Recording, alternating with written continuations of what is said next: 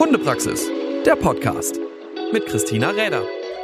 Hey, schön, dass ihr wieder dabei seid zu einer neuen Folge vom Hundepraxis Podcast und auch heute gewohnterweise wieder mit einem spannenden Interviewgast. Und ich muss sagen, ich habe mir diese Folge gewünscht, weil in dem, ja, in unserer Aufzeichnung zum äh, Dummy Training Online Kongress, wo wir eben auch über ihr Projekt gesprochen haben, nämlich die Dummy Days im Mai 2023, wo es entsprechend ganz viele verschiedene Referenten vor Ort live und in Farbe geben wird, sind wir so ein bisschen abgeschweift, kann man so sagen, und auf ihr oder ihre eigentliche Kernarbeit fast so die letzten Jahre gekommen, wo es nämlich gar nicht um Dummies geht, sondern um ziemliche Problemfälle und wo man sich manchmal so fragt, was, wie, wie entstehen diese Problemfälle auf vierbeinigen, also auf vier Beinen? Also wie, wie entsteht das,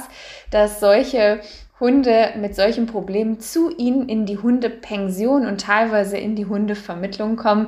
Denn die liebe Ina Berthold vom Hundeteam Harzkopf hat neben einer ganz normalen Hundeschule noch so ein bisschen was anderes zu tun, nämlich sich um solche Fälle zu kümmern, die teilweise eben nicht mehr in den Familien oder nicht mehr bei den Personen gehalten werden können und dann eben erstmal als schwer vermittelbar gelten.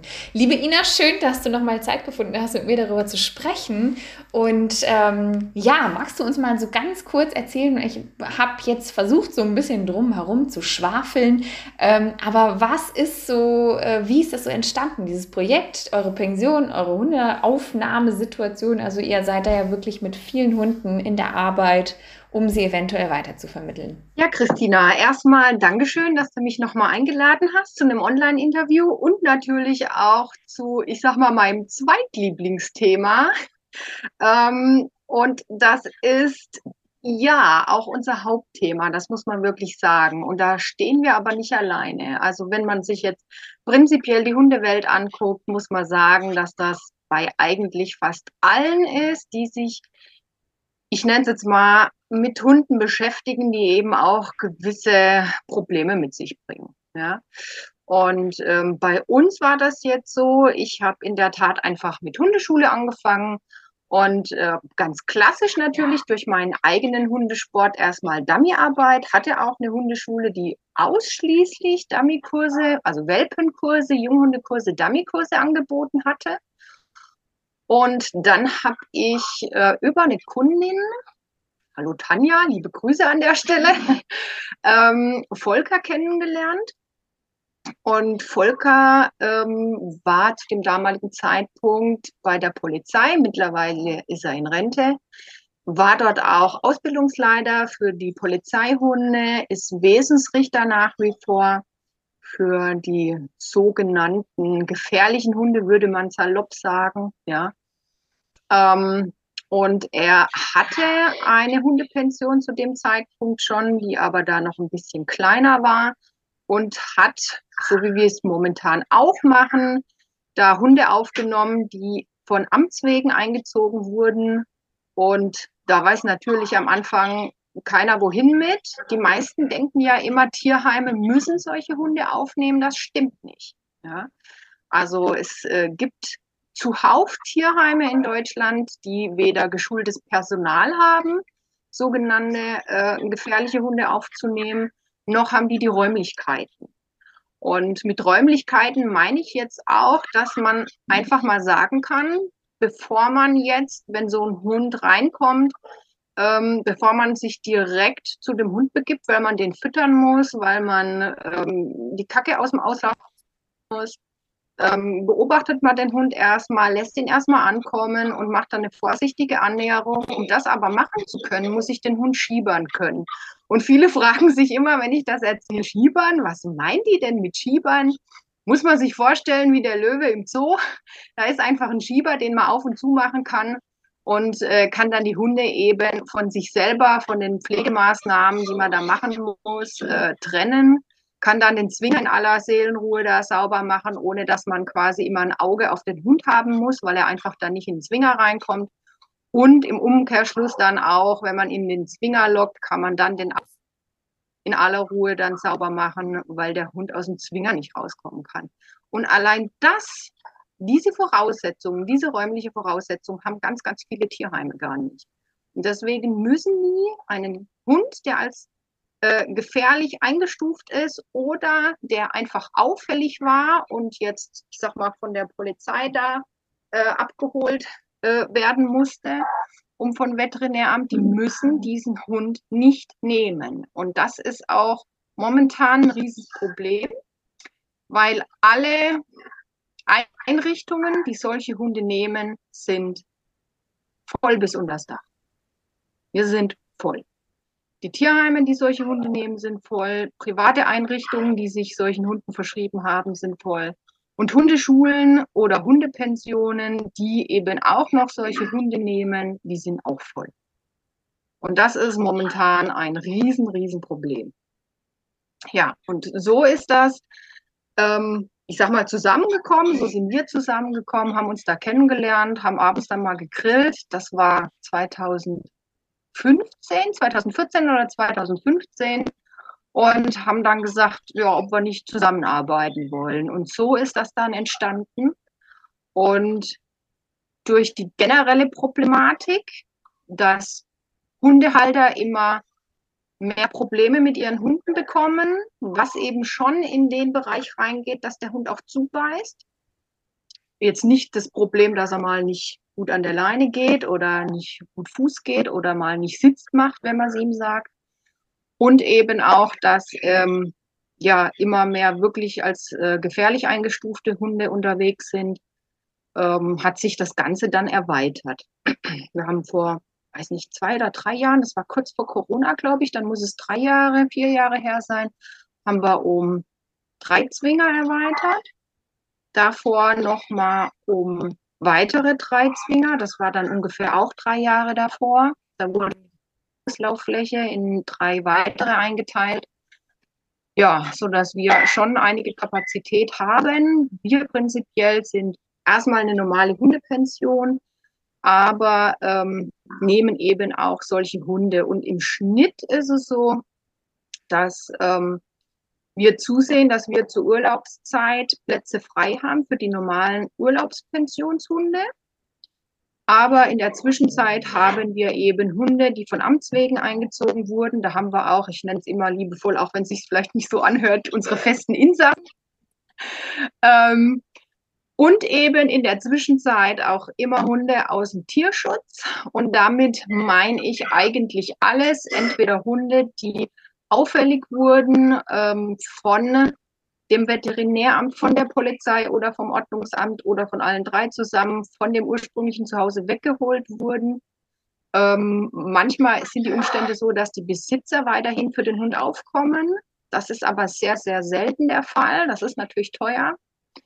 Ähm, und wir haben Hunde, die vermittelt wurden, die aus dem Ausland rübergekommen sind, die wurden vermittelt sind vielleicht, wenn es gut läuft, einen Monat bei den Leuten gewesen und dann kam es zum Showdown, nenne ich es jetzt mal. Der Hund hat zugebissen und dann muss der plötzlich weg. Wir haben aber auch Hunde, die über eine Tierschutzorganisation hier rübergekommen sind, auf einer Pflegestelle waren, ungefähr, dann dazu gebissen haben und dann da. Und die Tierschutzorganisationen haben keine andere Pflegestelle und dann melden die sich und ja, dann wird der Hund bei uns eingestellt. Wir haben also ja. prinzipiell alles, ich sag mal vom ganz normalen lieben Familienhündchen, das dann einfach zur Pension kommt, bis zum Hund, der ähm, ja als gefährlich eingestuft ist, haben wir alles. Und zu den Polizeihunden, die bei uns äh, in die Pension kommen. Ja. Eine ganze Menge und ähm, auch eine ganze Menge von Hunden oder wir hatten es so ein bisschen äh, floskelhaft darüber, dass natürlich, ähm, ja, wir haben ja so beide gemeint, das Thema Dummy-Training und äh, uns damit auch mit den Leuten zu befassen und dass es ja eigentlich eher so ein Luxusproblem ist, wenn halt da was nicht so funktioniert. Und ähm, du hast so ein bisschen darüber gesprochen, dass es auch gerade im Zuge von ja, pf, dem der Welle von Corona, also unseren letzten Jahren ähm, und der Zunahme der in Privathaushalten gehaltenen Hunde, würde ich jetzt auch mal so ganz ins Blau hinein, ohne Zahlen zu kennen, sagen, ähm, dass diese Tätigkeit oder dass die Anzahl der Hunde, die solch einen Platz einnehmen, gerade, also in irgendeine Einrichtung kommen, um dort in Anführungszeichen, das soll jetzt nicht böse klingen, aber erstmal verwahrt werden müssen, ja, irgendwie,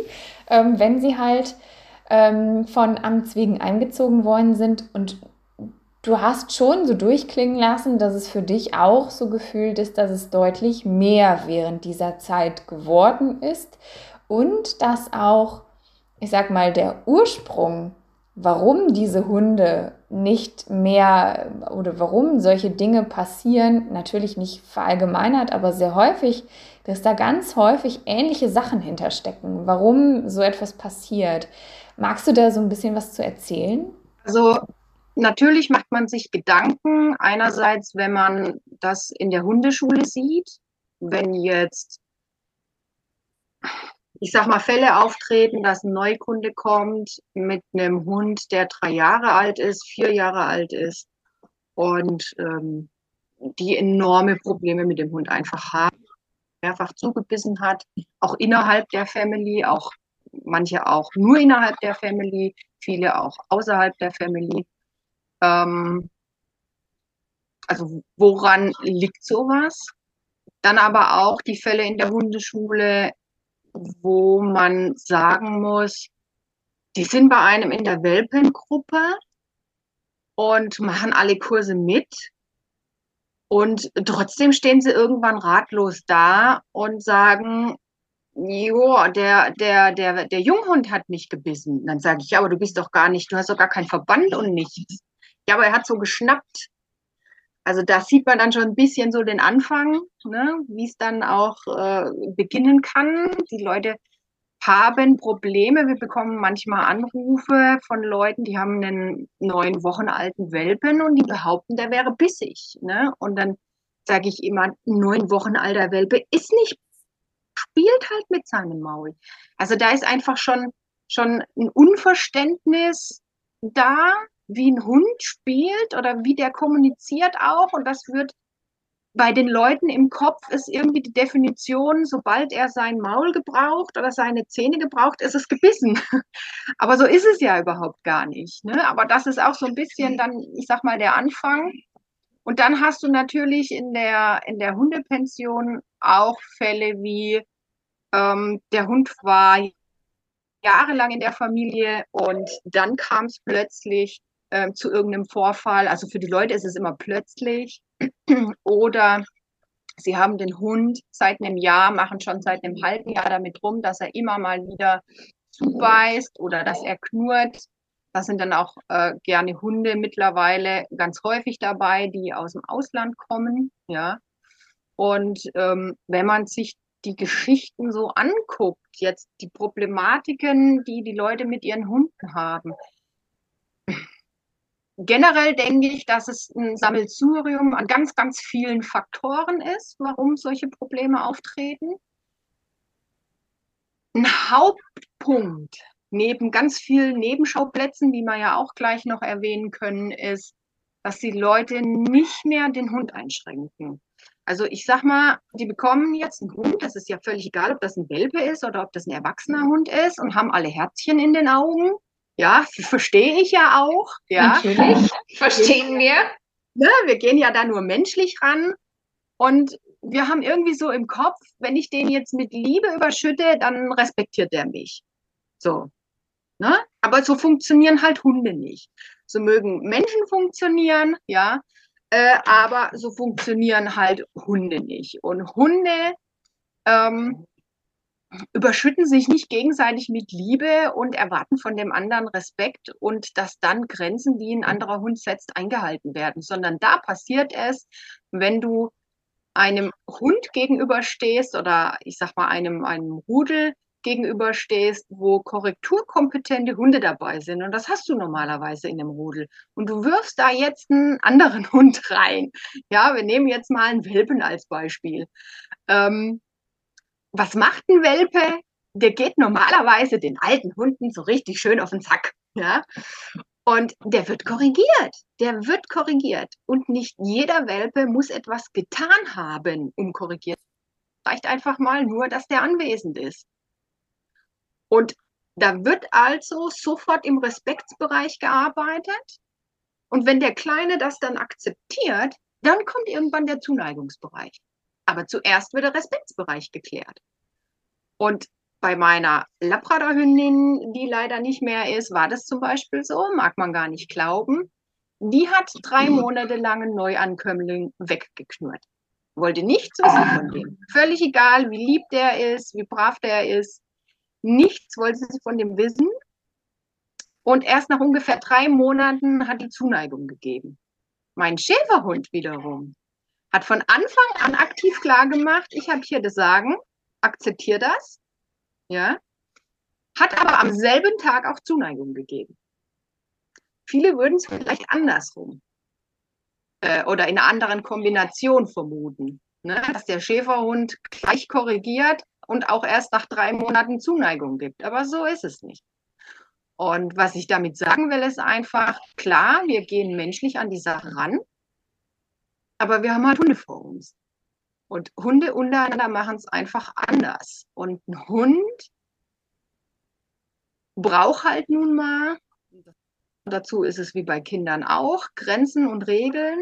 Und ähm, die hat er einzuhalten. Und dann gebe ich ihm einen Rahmen dadurch. Und dieser Rahmen der gibt ihm Sicherheit und Vertrauen. Und das ist etwas, was vielen Leuten allein von der Logik abhanden gekommen ist. Wie kann etwas Sicherheit und Vertrauen geben, wenn ich doch denjenigen dadurch Sachen verbiete und einschränke?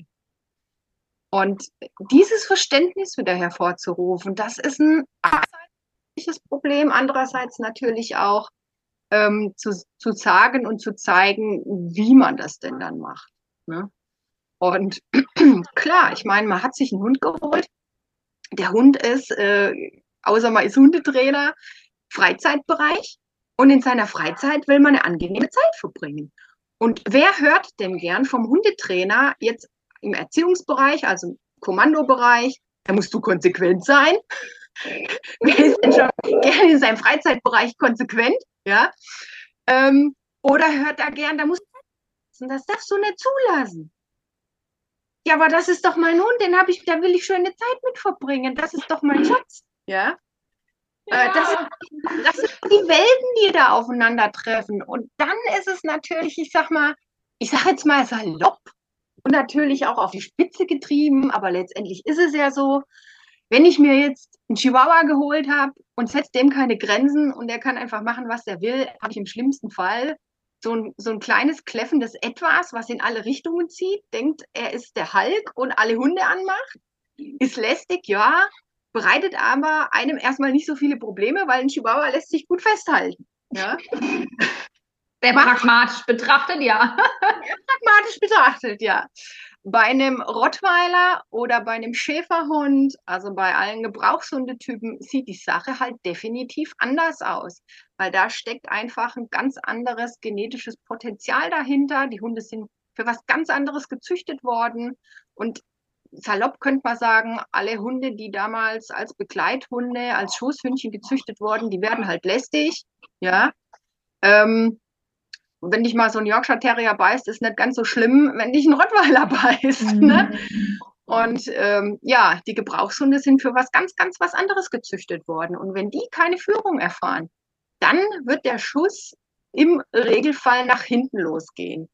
Und ähm, weil da eben ja größere 42 Zähne dahinter stecken und eine viel größere Beißkraft und viel mehr Gewicht. Es ist einfach eine andere Hausnummer jetzt wie bei einem kleinen Hund. Ne? Aber was viele vergessen ist, beide Hunde haben Stress. Beide Hunde haben Stress, weil sie denken, sie sind diejenigen, die alles regeln müssen. Und das ist das, was ich mit meinen Kunden immer sage. Ich verstehe das, dass du zu mir kommst, weil dein Hund an der Leine zieht wie ein Ochse und dir das Probleme bereitet. Das verstehe ich. Aber betrachte das Ganze mal aus Sicht deines Hundes. Er ist derjenige, der denkt, er muss die Reize, die da kommen, regeln. Da kommt ein Fahrradfahrer, da kommt ein Jogger, da kommt ein anderer Hund, da fliegt ein Blatt von A nach B. Solche krassen Fälle gibt es, die reagieren dann wirklich auf jeden Reiz. Und der Hund ist permanent im Stress. Er denkt, er muss es regeln. Das heißt, das ist für mich verständlich, dass die Leute kommen, wegen dem Symptom Leine ziehen. Das bereitet ihnen Probleme. Aber letztendlich muss man eben auch als Hundehalter einfach mal sehen, der Hund ist total im Stress. Und es gibt Hundetypen, da ist es so, wenn du die Führung übernimm, übernimmst, ist es wirklich wie Knopfdruck. Von jetzt auf gleich hört er mit diesem Verhalten auf und ist so dankbar, sortiert sich hinter dir ein oder neben dir, guckt dich anhimmelnd an und sagt, bin ich froh, dass du jetzt mal bereit bist, das zu regeln, weil ich wollte das nie. Nicht jeder Hundetyp ist so, aber viele Hundetypen.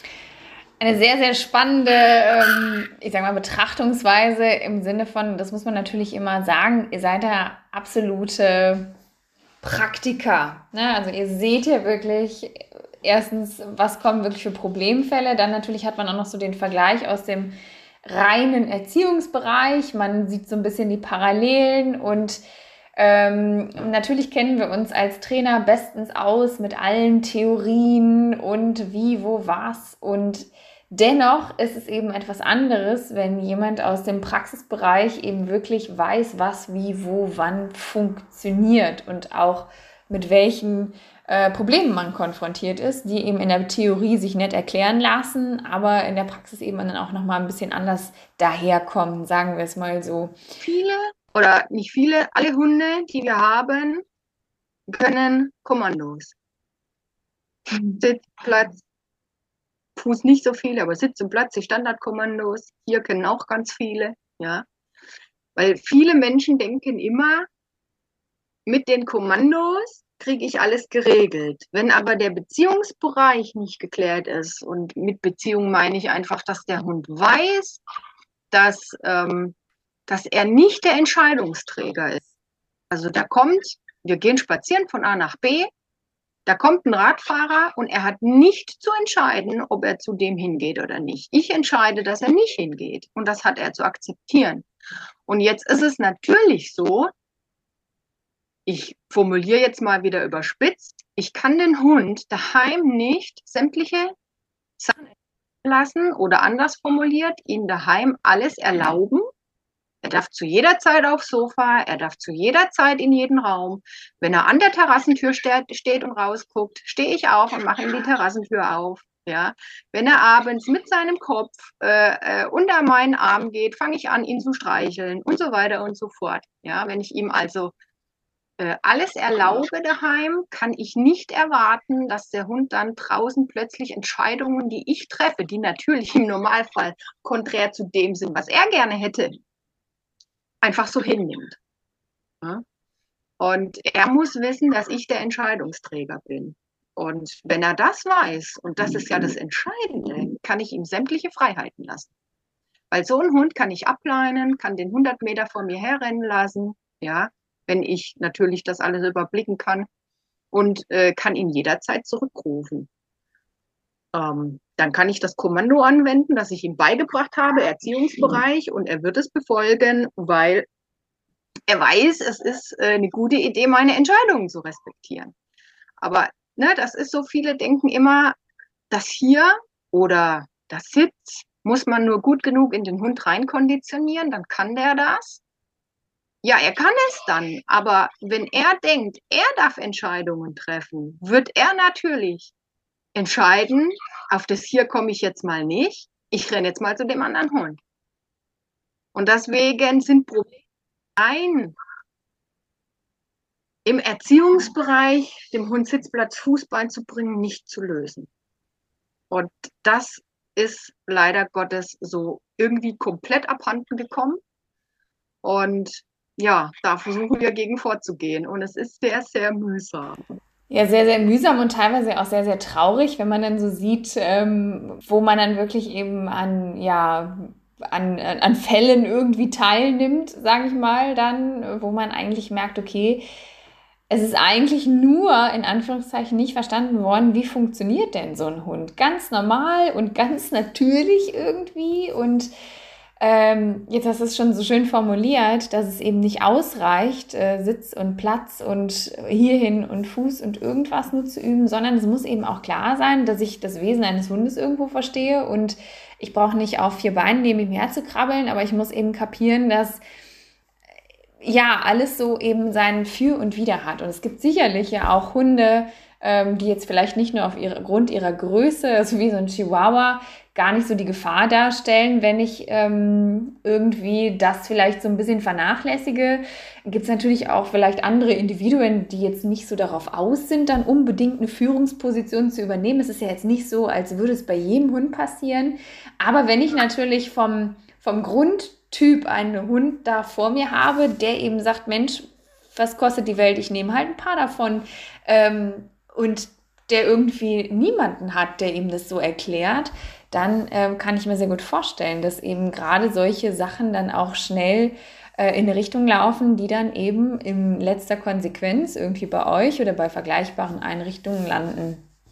Und was ist so das, was du dir wünschen würdest? Also, wenn du jetzt sagst, Mensch, also ich, ne, ich meine, da, da, geht ja auch extrem viel Zeit, Herzblut und Leidenschaft drauf, wenn man dann eben mit solchen Hunden arbeitet und versucht, sie wieder in irgendeiner Form in die Gesellschaft zu integrieren. Was würdest du dir wünschen, wo du denkst, das wäre hilfreich, wenn, äh, das würde weniger solcher Fälle produzieren? Ja, dass die Hunde einfach wieder verstanden werden. Die werden einfach teilweise überhaupt nicht mehr verstanden, komplett missverstanden. Ähm, das bedingt aber auch, dass wir so ein bisschen an der Gesellschaft was ändern müssen. Und da sind wir wieder bei diesen Begleitfaktoren. Ne? Also man muss ja irgendwie überlegen, wie, und das kommt halt automatisch, wenn man damit jeden Tag zu tun hat. Man überlegt sich so, wie kann das sein, dass die Leute so Probleme damit haben, den Hund Grenzen zu setzen, den einzuschränken, was natürlich auch bedeutet, den Hund zu korrigieren. Ja. Und ähm, wenn ich natürlich gesellschaftsmäßig ständig A, abgeschwächt werde, das ist jetzt, ich sag mal, ein Faktor. Da sagt das Kind zur Mutter, ich will das Eis. Da sagt die Mutter, wie heißt das? Dann wirst du sofort abgeschwächt. Das heißt, ich hätte gerne. Ein Hund sagt nicht, sinnbildlich gesprochen, ich hätte gerne das Reh. Der sagt, ich will das Reh mit seiner Handlung. Und wenn du mit deiner Handlung wieder sinnbildlich gesprochen sagst, ich hätte gerne bitte, dass du nicht dem Reh hinterher rennst, wird er dich sinnbildlich zur Seite schieben und wird sagen, geh mir aus dem Weg. Ja? Weil der das einfach nicht ernst nimmt. Ich könnte es auch anders formulieren. Wir bekommen aberzogen, Nein zu sagen. Nein zu sagen und zwar aus der tiefsten Seele. Warum? Weil ich jetzt einfach das gerade nicht will. Ganz einfach. Warum soll ich da Jein sagen oder Ja sagen? Warum gilt dieses Ja dann als freundlich? Warum ist es nicht authentisch, wenn ich gefragt werde von einer Freundin, kannst du mir am Wochenende helfen? Äh, ähm, die Bude zu streichen, ich bin frisch umgezogen und du weißt, du hast am Wochenende keine Zeit oder du hast Zeit, aber du brauchst dieses Wochenende für dich, damit du einfach mal abschalten kannst. Warum ist es unfreundlich, Nein zu sagen? Warum muss man Ja sagen? Wenn man wirklich eine gute Freundin hat, dann sagt man, nein, du, da kann ich nicht. Du wirst aber an dem Wochenende nicht alles schaffen. Ich komme am Dienstag vorbei, da habe ich Zeit. Wo ist das Problem? Und dieses Abgeschwächte, was uns anerzogen wird und den Frauen ja noch mal mehr, wir müssen ja immer nett zu allem sein. Ja, das natürlich, dass dir komplett abhanden kommt, auch einem anderen Individuum gegenüber mal zu sagen, äh, nein, du rennst dem Reh jetzt nicht hinterher. Und das ist so, so ein, ein Faktor. Ne? Aber gesellschaftlich betrachtet müsste sich so, so viel ändern, ähm, dass man sagt, dass die Leute da mal wieder in die Richtung kommen. Dass man, dass man einen Hund versteht und dass man, dass man auch das versteht, dass man ihn einschränken muss. Und das ist eigentlich so für mich erstmal der Kernpunkt. Ich sag mal, das ist immer als Trainer leicht gesagt, dass das der Hauptgrund ist. Für mich ist das auch äh, mit ein Hauptgrund. Aber natürlich, wenn man jetzt mal weiter überlegt, wenn man das mal so formulieren will, es geht ja nicht nur darum, ähm, Hunde werden auffällig, weil sie zu einem anderen Hund hinwollen und den beißen, sondern es geht ja auch die andere Richtung. Ein Hund will zu einem anderen Hund hin, weil er unbedingt mit dem spielen will und führt sich an der Leine auf wie, wie sonst was. Ja? Und wenn wir das Ganze als reaktiv bezeichnen und uns die Frage stellen, warum werden Hunde offensichtlich, und das sagen ja ganz viele, ja, immer reaktiver? Einfach mal diese neutrale Frage stellt, die ja dann wirklich auch in beide Richtungen geht, sowohl in diese von uns erstmal scheinbar negative Richtung, äh, aggressiv und scheinbar positive Richtung, äh, sehr freundlich, was ja bei den Retrievern vorkommt. Ein ungeführter Retriever verpasst jedem der da langkommt, ein Jack Wolfskin-T-Shirt. ne? ähm, für uns erstmal scheinbar nicht so schlimm, aber betrachten wir den Stress, den der Hund hat, ist es genau gleich schlimm. Ja? Ähm, für das Gegenüber ist es natürlich angenehmer, angesprungen zu werden, als gebissen zu werden, klar. Ne? Aber wenn wir das so völlig neutral betrachten und beide Richtungen einfach aufnehmen und uns die Frage stellen, warum werden Hunde immer reaktiver, kann natürlich nicht nur die alleinige Antwort sein, weil wir verlernt haben in der modernen Gesellschaft, äh, dass Grenzen gesetzt werden müssen. Und zwar so, dass die Hunde das verstehen. Ich kann ja nicht zu einem Hund sagen, du wolltest jetzt hier gerade zu Emma hinrennen.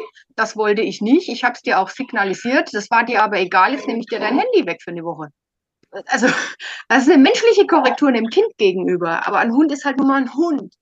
Und dann muss ich natürlich gucken, wie ähm, sind da die Ansätze für eine Korrektur, ne? Und wo sind die Gründe dafür, dass es immer häufiger vorkommt? Und wenn ich jetzt gerade mal ein Beispiel rausnehme aus dem, was ich auch schon habe anklingen lassen, ist natürlich auch ein Grund, dass es immer mehr Hunde gibt. Also wenn du mal einfach vergleichst, wenn du früher ein Problem hattest mit einem Hund, der von mir aus auf andere Hunde reagiert hat an der Leine, dann bist du bei einem Spaziergang vielleicht einem Hund begegnet. Dann hat dein Hund sich einmal aufgeregt. Das hast du irgendwie noch gehandelt. Das ist dir nicht so auf den Keks gegangen. Ja, aber heute begegnest du bei demselben Spaziergang zehn Hunden. Das heißt, dein Hund ist sich permanent am Aufregen, der kommt überhaupt gar nicht mehr runter und er steigert sich ja bei jedem dann auch noch. Also die, die Mehrzahl der Hunde und die Enge, was ja in NRW noch mal mehr ist als äh, beispielsweise jetzt, wenn wir mal, ähm, wo mein Bruder wohnt, im Fichtelgebirge, da ist ja eher dünner besiedelt, ne? da ist das gar nicht jetzt so ausschlaggebend, dieser Grund. Aber das ist auf jeden Fall jetzt nur mal so ein, jeden Fall noch. Dann natürlich was habe ich da für einen Hund an der Leine? Was hat der für eine Vorgeschichte? Und wenn ich sehe, wie viele Hunde aus dem Ausland hier rüber geholt werden, die eben eine Vorgeschichte haben und ein genetisches Potenzial, eben nicht unbedingt der liebste Hund zu sein, so wie man sich das vorstellt, ja, ähm, dann brauche ich mich auch nicht wundern, dass das zunimmt. Ne? Also ein Hund, den ich aus dem, aus dem Shelter aus Rumänien da gerettet habe, das wird dann ja immer so schön als gerettet dargestellt, ja, ist es ja per se eventuell auch, weil er da nicht getötet wurde. Aber natürlich muss man sich fragen, wenn so ein Hund dann zum Wanderpokal wird, habe ich ihn überhaupt noch gerettet? Weil der hat ja jetzt auch kein schönes, wenn er von einem zum anderen weitergereicht wird. Und natürlich gibt es die Hunde aus dem Ausland, wenn wir jetzt speziell Rumänien nehmen oder Bulgarien oder Polen, also Osteuropa. Ähm, die keinerlei Probleme bereiten. Natürlich gibt es die, aber die kommen halt nicht zu uns. Ganz geringer Prozentsatz im Vergleich zu denen, die wir haben, die Probleme bereiten. Und wenn man sich jetzt einfach anguckt, was für ein Typ Hund ist das, dann ist es definitiv so, auch gerade im Vergleich zu den Typen aus Spanien und Griechenland, die einfach per se schon mal leichter zubeißen. Also so ein Windhundartiger, so ein Galgo, ähm, der hat, ich sag mal, mehr Hemmungen, einen Mensch zu beißen, als so ein typischer Hund aus, aus Rumänien. Das ist einfach so. Das ist ein ganz anderes genetisches Potenzial, ja. Und äh, damit Hunde in Rumänien auf der Straße überleben, das ist ja auch Selektion, die da von Natur betrieben wird. Und das sind nicht immer Hunde, die jedem Menschen gegenüber super aufgeschlossen sind. Es sind sehr anpassungsfähige Hunde, ja, das müssen sie sein. Aber das sind Hunde, die auch, wenn sie gerade auch von der Straße kommen, das nicht nur genetisch drin haben, sondern gelernt haben, immer so auf einen Meter Abstand zu bleiben. Wenn du vorsichtig bist, überlebst du. Ja. Wenn du nicht vorsichtig ja. bist, überlebst du unter Umständen nicht. Deswegen lache ich ja um kurz einen Bogen zu schließen, weil wir ja beide Retriever-Leute sind, bei so einem Retriever-Wesenstest, und dann heißt, der Hund ist wesensfest, ne, ist auf alles und jeden zugerannt, dann denke ich immer, ja, aber in der Natur würdest du nicht überleben. ne? Es ist so ein bisschen, äh, genau, also ich meine, also ich merke schon, mit dem Hintergrund könnte man natürlich unheimlich viele Folgen füllen, weil es so ein vielschichtiges Thema ist. Es kommen natürlich aus allen Situationen irgendwo Hunde auf uns zu, aber ich glaube, und das hast du ähm, so ein bisschen zwischendrin durchblicken lassen, dass insbesondere eben das wirklich einfach Nein bleiben und dabei Nein sagen und dabei bleiben. Also einfach Grenzen zu setzen und einen Rahmen zu schaffen. Eigentlich das ist, was wir so ein bisschen, ähm, ja, nicht alle. Wir wollen natürlich nicht sagen, Mensch, keiner kann das. Aber eben diejenigen, die es in den Situationen dann leider nicht geschafft haben, dass es eben da so dieser gemeinsame Nenner ist, dass es ganz häufig dadurch passiert. Und dass der Hund, ja, natürlich, wir wissen immer mehr über Hunde, wir lieben es, mit Hunden zusammenzuleben. Sie sind uns äh, in vielen Dingen so super ähnlich und so super anpassungsfähig und eben auch so tolle Begleiter geworden.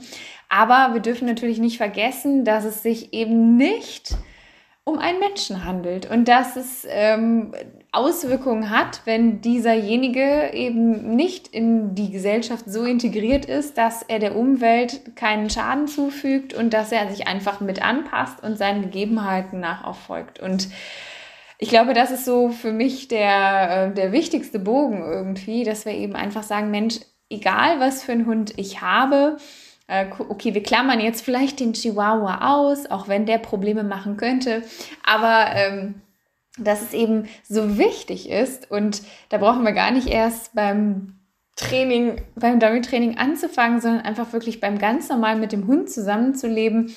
So wichtig ist, ihm einfach Grenzen zu setzen. Zwar natürlich wahrscheinlich ähnlich wie bei Kindern, liebevoll Grenzen zu setzen, zu sagen, ja, das funktioniert halt so nicht. Das geht nicht. Und äh, dabei bleibe ich auch in der Art und Weise, wie ich dir das vermittle. Äh, gibt sicherlich Unterschiede, auch nochmal von Hund zu Hund, aber dass es eben so wichtig ist, dass wir dabei auch bleiben. Und ja, da bleibt dann natürlich zu wünschen, dass vielleicht durch ein sich bewusst werden darüber, dass es eben ganz manchmal leicht wäre, wirklich, wenn man an sich arbeitet und ähm, den Hund versteht, dass es eben manchmal gar nicht so weit kommen muss und ein Wunsch natürlich, dass es dann auch vielleicht so ein bisschen dazu beiträgt, darüber nachzudenken und es eben nicht so weit kommen zu lassen. Und liebe Ina, ich danke dir ganz herzlich erstmal für deine Zeit und für ja, deine ehrlichen Worte, ähm, die nochmal, und das möchte ich immer dazu betonen, eben natürlich so formuliert sind, weil du das alles erlebst, wie es eben vor Ort dann passiert und weil du mit den Hunden umgehst, die dann eben ja, beschlagnahmt werden oder aus den Familien geholt werden, weil die Haltung dort nicht mehr möglich ist. Und ähm, da sind ja auch Geschichten einfach immer hinter, die man so miterlebt und die einen das manch oder doch sehr häufig auch sicherlich sehr emotional dann auch einbinden, ob man traurig ist, ob man sauer ist, ob man was auch immer wird, wenn man solche Geschichten dann hört. Und ähm, ja, erstmal auf jeden Fall ganz, ganz äh, viel Durchhaltevermögen, natürlich da noch auch weiterzumachen und danke für den Anstoß und danke für ja, diese, diese ganzen Inputs. Und ich sehe schon, die Podcast-Folgen halte ich ja immer relativ kurz, aber ich glaube, die eine oder andere werden wir sicherlich nochmal schaffen. Danke dir sehr. Ja, danke für das äh, Interview auf jeden Fall und dass ich natürlich auch das loswerden konnte, was natürlich ganz heiß in mir brennt und was ich immer versuche, an die Hundehalter loszuwerden und das eben dann in der Hoffnung für die Hunde dann auch besser wird. Und natürlich ist es so, dass ich mit Formulierungen das Ganze immer auf die Spitze treibe und natürlich auch Verallgemeinerungen dann rüberkommen, ähm, natürlich gibt es bei allem, das bei jedem so, gibt es Ausnahmen. Ne? Es gibt Leute, die gut ihren Hund korrigieren können, logischerweise. Und es gibt auch Gebrauchshunde, wenn du die nicht einschränkst, nicht auffällig werden. Das gibt es auch. Ähm, aber das werden im Normalfall keine Gebrauchshunde sein, die für einen Hundesport genommen worden wären, wenn da ein Test gemacht worden wäre. Ne? Ja, also das ist mir auf jeden Fall ein Anliegen. Dankeschön, dass ich das hier loswerden konnte. Und ja, vielleicht konnten wir den einen oder anderen Stein ins Rollen bringen. Und für jede weitere Podcast-Folge bin ich sehr offen. Okay. Super gut. Vielen Dank. Und ich glaube, den Stein haben wir sicherlich bei dem einen oder anderen ins Rollen gebracht und zumindest mal die eine oder andere Birne zum Nachdenken. Das ist immer ganz wichtig. Hundepraxis, der Podcast mit Christina Räder.